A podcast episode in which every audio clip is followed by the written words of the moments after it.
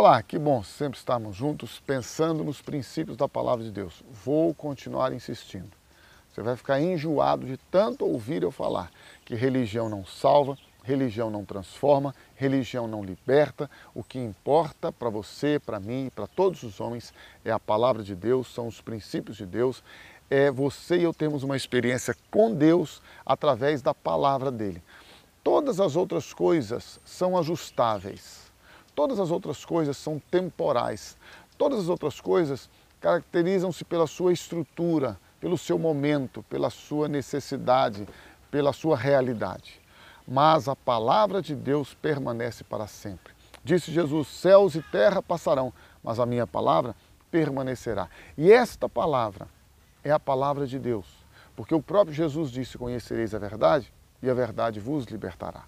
Se você tem experimentado esta palavra, se você tem experimentado a graça de Deus, a bondade dele, o amor dele, você sabe que nada pode afetar agora o nosso coração no que diz respeito a separar-nos de Deus. A Bíblia diz, ao contrário do que muitas pessoas propagam falsamente e enganando a outras, de que você é, vai ser uma pessoa que vai ter só vitória, você vai ser vencedor, você vai isso, tudo é, é, faz parte da vida do cristão. Agora, deixa eu lhe dizer uma coisa.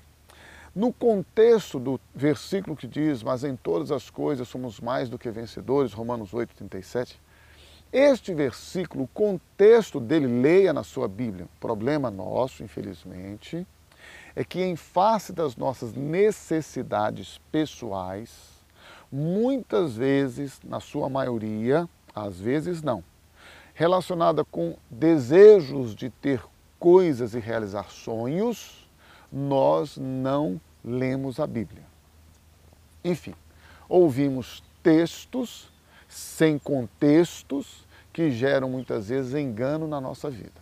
O texto em si que eu acabei de citar, ele está contextualizado com uma vida de comunhão e intimidade com Deus em que nós, os que cremos em Deus e amamos a Deus e por Deus fomos amados, quando a Bíblia diz todas as coisas cooperam para o bem daqueles que amam a Deus, todo este contexto, se você ler a sua Bíblia em Romanos capítulo 8, você vai perceber que ele está envolto em uma situação de luta, tribulação, perseguição e muitas vezes até padecer necessidades.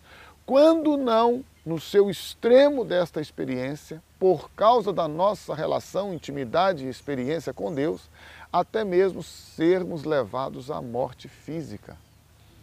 Ou seja, você e eu, é verdade, somos mais do que vencedores em todas as coisas. Mas veja bem, a vitória sua e minha não está em termos sucesso pessoal, naquilo que diz respeito às coisas materiais, à nossa vida terrena. A vitória a que se refere o versículo, dentro do contexto, é que você e eu seremos mais do que vencedores em todas as coisas, porque nada daquilo que está descrito lá, a fome, a nudez, a espada, o perigo, a rejeição, a perseguição, a calúnia, a difamação, tudo que está envolvido naquele contexto, diz a palavra de Deus. Nada disto pode nos separar do amor de Deus que está em Cristo Jesus. É este amor de Deus que está em Cristo Jesus que faz com que você e eu sejamos mais do que vencedores. E por que mais do que vencedores? Porque nós podemos sim ter a vitória, ter a prosperidade, ter a bênção, ter o sucesso, ter as nossas necessidades providas, termos tudo do bom e do melhor, termos saúde, termos paz, termos família, termos filhos. Podemos ter, podemos usufruir de todas estas coisas, sendo nelas também vitoriosos, mas podemos não ter nenhuma destas coisas. Vivemos uma vida de pobreza, uma vida de rejeição, sem família, sem casamento, sem filhos, rejeitados pela sociedade, perseguidos e mesmo assim sermos mais do que vencedores em todas estas coisas também. Por quê? Porque o mais importante de tudo que você e eu vivemos é que nada pode nos separar do amor de Deus que está em Cristo Jesus. Se você deseja este amor na sua vida, no seu coração e na sua história, entrega o teu caminho a Jesus. Confia nele e o mais, ele o fará.